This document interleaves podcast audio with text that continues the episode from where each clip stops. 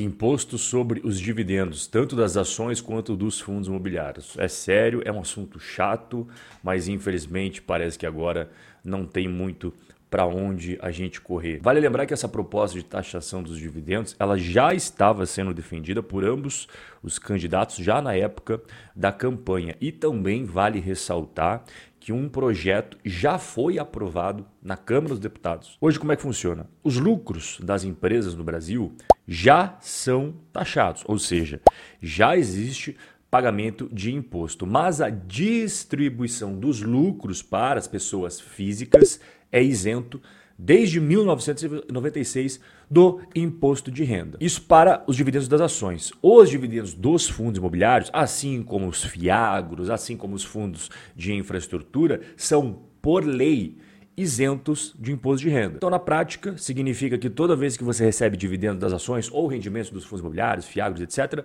é sempre caindo limpo na sua conta para você fazer o que você bem entender sem a mordida do leão. O que eu acho mais do que justo em um país em que a gente já paga bastante imposto. Os brasileiros já pagaram 2,5 trilhões de reais com T em impostos só nesse ano de 2022. E o ano nem acabou ainda. Quantos dias que o cidadão trabalha para pagar impostos? Nos Estados Unidos é 74, Coreia do Sul 98, Canadá 117, a Argentina, que acabou tomando um pau da Arábia Saudita na Copa do Mundo. Estou muito triste com isso. 136, a Argentina está melhor do que a gente. 151 dias que o cidadão brasileiro trabalha no ano só para pagar impostos. Apenas isso. Quando a gente vai para os impostos nos produtos especificamente, é mais bizarro ainda. Aqui, por exemplo, você está vendo celular, computador, automóvel, chocolate e a cesta básica. O quanto que incide de imposto sobre esses itens aqui, lá na Flórida, nos Estados Unidos, Chile, Portugal e Brasil. Cara, olha a diferença, por exemplo, quando você compra um celular na Flórida, você paga 7% de imposto. Brasil, 40% de imposto. Você vai comprar um automóvel na Flórida, é 7% de imposto. No Brasil, 36%. E não é só a pessoa física, o CPF.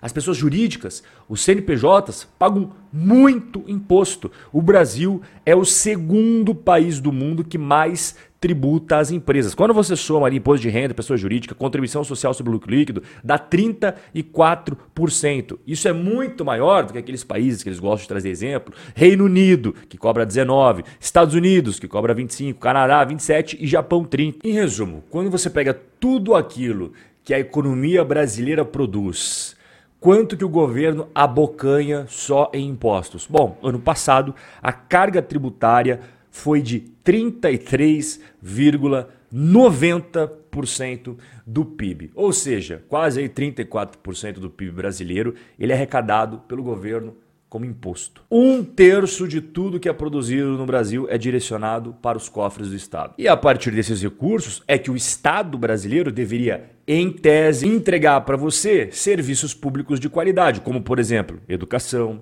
saúde, segurança, infraestrutura. Hoje, sem imposto sobre os dividendos das ações, sem o imposto dos rendimentos dos fundos imobiliários e fiagros, o Brasil já tem uma carga tributária semelhante a países ricos e de alto desenvolvimento. Só que a qualidade de vida do brasileiro é parecida com a qualidade de vida desses países ricos e super desenvolvidos? Em outras palavras, o quanto que eu e você nós todos pagamos de imposto tem retorno para a gente no final do dia? Brasil é o país com o menor índice de retorno de bem-estar. Pesquisa foi feita com 30 países de maior carga tributária no mundo. Então, como é que eles montaram esse ranking? Aqueles países que mais arrecadam os impostos, que mais cobram e tudo mais, que eles sempre falam que é o exemplo para o Brasil seguir, comparado ao quanto que o Estado devolve para você através de serviços públicos de qualidade. Dá uma olhada aqui no ranking. Por exemplo, primeiro lugar, a Irlanda. Segundo lugar, os Estados Unidos, que o pessoal vive falando, oh, vamos copiar a tributação americana. Bom, mas pelo menos eles devolvem para a população serviços públicos de qualidade. Temos a Suíça, a Austrália. Em último lugar, último lugar, é isso mesmo que você ouviu, está o Brasil. Ou seja, está mais do que comprovado de que não temos um retorno. Se for pegar apenas um dos tópicos, que a educação, que eu considero o pilar para você se tornar um país desenvolvido, o Brasil tem a educação brasileira também em último lugar em ranking de competitividade. Este estudo aqui, ele contou com 60 e quatro países. E quando você vai para o ponto da educação, o Brasil simplesmente foi o lanterninha, a pior colocação entre os 64 países analisados. E o Brasil não investe pouco em educação. Como é que você faz uma análise? O quanto do PIB do país que você vai retirar para investir em educação? Na média, o Brasil costuma investir 5,6% do seu PIB na área educacional. Inclusive, é uma porcentagem acima da média dos países desenvolvidos, que gastam 4,4%. Só que apesar de gastar um monte, o retorno é esse daí que você está vendo. O último lugar do ranking. Muito bom. Então, se não bastasse a ineficiência, a má utilização dos recursos públicos, eles querem que você pague mais ainda. Olha que projeto bacana, olha que proposta maravilhosa para nós. E vamos ver que pé que tá essa questão da taxação dos dividendos, dos rendimentos. Vamos entender um pouquinho o contexto para a gente não estar tá perdido aqui. Olha só, essa reportagem em junho era na época em que o governo enviou ao Congresso taxação dos lucros e dividendos. Foi naquela época que deu todo aquele rebuliço. Passado um tempinho depois, a Câmara dos Deputados já botou para votação e aprovou. Só que quando eles aprovaram, tá vendo aqui, ó, a matéria de setembro de 2021. A tributação original que eles queriam cobrar dos dividendos era 20%. A Câmara falou: não, 20 é muito, então vamos ser bonzinhos e abaixar para 15. E foi isso que foi a proposta aprovada. Então o projeto de lei ele foi proposto e foi colocado para votação na Câmara dos Deputados. Na época, o presidente da Câmara dos Deputados, o Arthur Lira, ele deu urgência para a galera aprovar aquilo ali e foi aprovado, igual você viu. E quando ele chegou no Senado, o senador Rodrigo Pacheco, presidente do Senado, ele deu uma esfriada nessa proposta aí e até o momento não houve segmento. Não significa que foi descartada, significa apenas que está engavetado ali, pode tirar da gaveta a qualquer hora. E hoje, qual que é a proposta que está valendo para votação? 15% de tributação sobre os dividendos das ações, juros sobre capital próprio. Você que deve ter ações já deve ter recebido ali no seu extrato, né? Empresa pagando o famoso JSCP. Bom, o JSCP seria excluído, ele não existiria mais. Só que aonde que está aqui o pulo do gato do nosso bate-papo de hoje?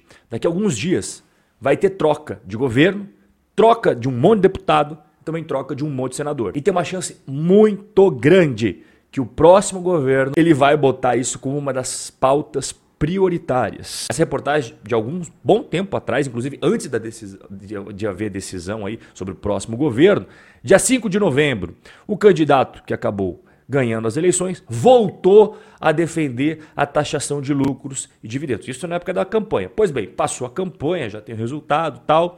Relator do orçamento. Então a gente está falando já de outra pessoa que é importante aqui no tabuleiro. Diz que o novo governo deve fazer essa reforma tributária e taxar os dividendos. E agora os especialistas, especialistas de conveniência, né? Que são aqueles que o pessoal pega a opinião que é para população acreditar e que é para construir uma narrativa para que todo mundo defenda, já começou a sair nos meios tradicionais. Você vê aí na Folha de São Paulo, o novo governo precisa elevar impostos. Então, em resumo, existe uma chance da taxação de dividendos ocorrer agora em 2023. E os fundos imobiliários, eles entram nessa história também? Olha, jogando limpo com você, tá? Tanto as ações quanto os fundos imobiliários, sim, tem o risco de poderem serem tributados. Então que fique bem claro aqui que existe sim esse risco, está no nosso radar como investidor. O que aconteceria com as cotações das ações grandes pagadoras de dividendos e também dos fundos imobiliários se fosse aprovada uma taxação? Haveria uma queda sem sombra de dúvida. Porque quando o investidor compra uma ação que tem muito dividendo, ele está buscando a renda passiva. Assim como a grande maioria dos investidores que investem em fundo imobiliário, investe por quê? Porque tem rendimentos mensais, bem mais gordinhos, inclusive, que a maioria das ações. Então, quando os investidores compram esse tipo de investimento de olho na renda passiva, quando existe uma tributação sobre essa renda passiva, é menos dinheiro que ele vai receber. Portanto, aquele investimento que ele estava pagando isso daqui para receber isso daqui de renda passiva, agora com a tributação ele vai receber isso daqui de renda passiva. Consecutivamente, ele vai querer pagar isso daqui. Então assim, vai ter uma queda. E qual que é a minha opinião, qual que é a minha posição sobre a tributação de dividendos e rendimentos? Eu vou deixar muito claro aqui a minha posição. Eu sou completamente contrário a isso daí. E pelos mesmos motivos que eu acabei de mostrar no começo do nosso bate-papo. O Brasil já arrecada muito, mas muito dinheiro e ele gasta mal. Ele gasta mal pra caramba. É igual você dar dinheiro para uma pessoa gastadora compulsiva. Ela vai e te pede 100 reais. Você dá 100 reais para ela e evapora aqueles 100 reais. Aí depois ela vem e te pede 500 reais. Você dá 500 reais para ela e não dura nada. Ela vai gastar os 500. Depois ela pede para você 30 mil reais. E você vai entrega 30 mil reais para ela e ó, some também. Então não adianta. O problema não é o quanto mais você consegue dar de dinheiro, é aonde você está usando, aonde você está gastando e também a qualidade desses gastos. Então, já vou deixar bem claro aqui, o pessoal sempre me fala no direct, também manda nos comentários se eu sou favorável, se eu sou contra. Eu sou completamente contrário. E eu não consigo entender os investidores que são favoráveis a isso daí, sendo que a gente já paga aquela enormidade, aquela quantidade absurda de impostos no nosso dia a dia. Basta você sair na rua para ver a infraestrutura, basta você ver a qualidade da educação pública, a saúde pública brasileira, você vê que o dinheiro não está sendo bem gerido, não está sendo bem aplicado, é muito mal utilizado. E aumentar o quanto mais dinheiro você dá para o governo, não vai resolver nada. Só vai ter um efeito, tirar mais dinheiro, mais ainda do que o governo já morde de você. E isso não é porque temos esse novo governo agora, porque lá na época em que o Paulo Guedes falou de tributar ações, tributar fundos imobiliários, na época eu já fiz vídeo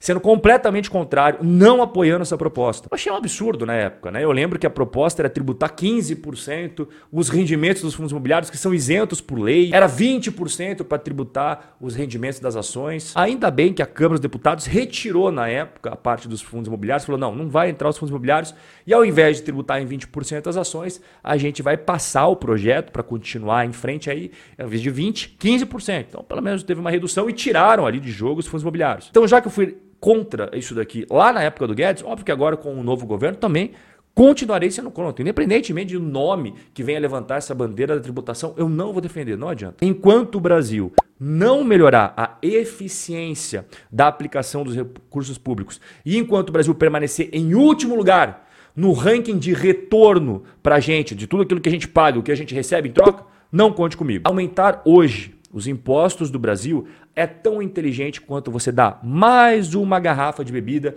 para a pessoa que é alcoólatra e está completamente embriagada no momento também. Forte abraço e a gente vai se ver no nosso próximo encontro.